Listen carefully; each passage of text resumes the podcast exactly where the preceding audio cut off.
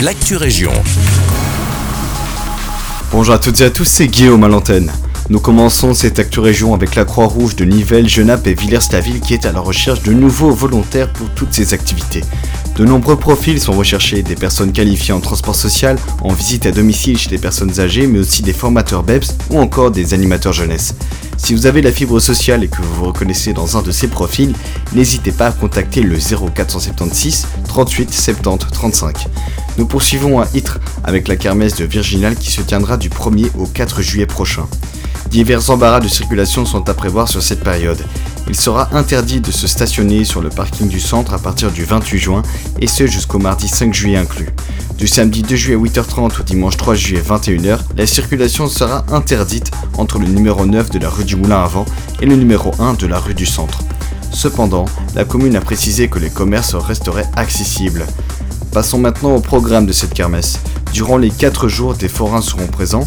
Le samedi, ce sont les Gilles qui seront de sortie et le dimanche aura lieu la procession. Et nous terminons cette Actu Région à Waterloo avec l'opération Plaisir d'apprendre qui reprendra du 16 au 19 août et du 20 au 26 août prochain. Lancé par le Chevinet de la jeunesse, ces cours de remédiation et de soutien scolaire s'adressent aux élèves en difficulté, de la 6e primaire à la 5e secondaire.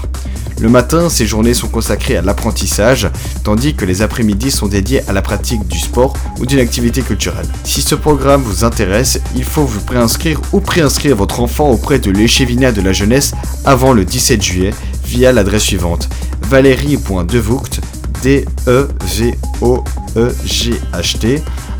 waterloo.be. Cette dernière vous recontactera en fonction des disponibilités.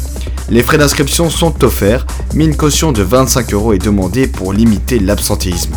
C'est tout pour l'actu région, et c'est aussi probablement la dernière fois que vous entendez ma voix sur les ondes d'ultrasons.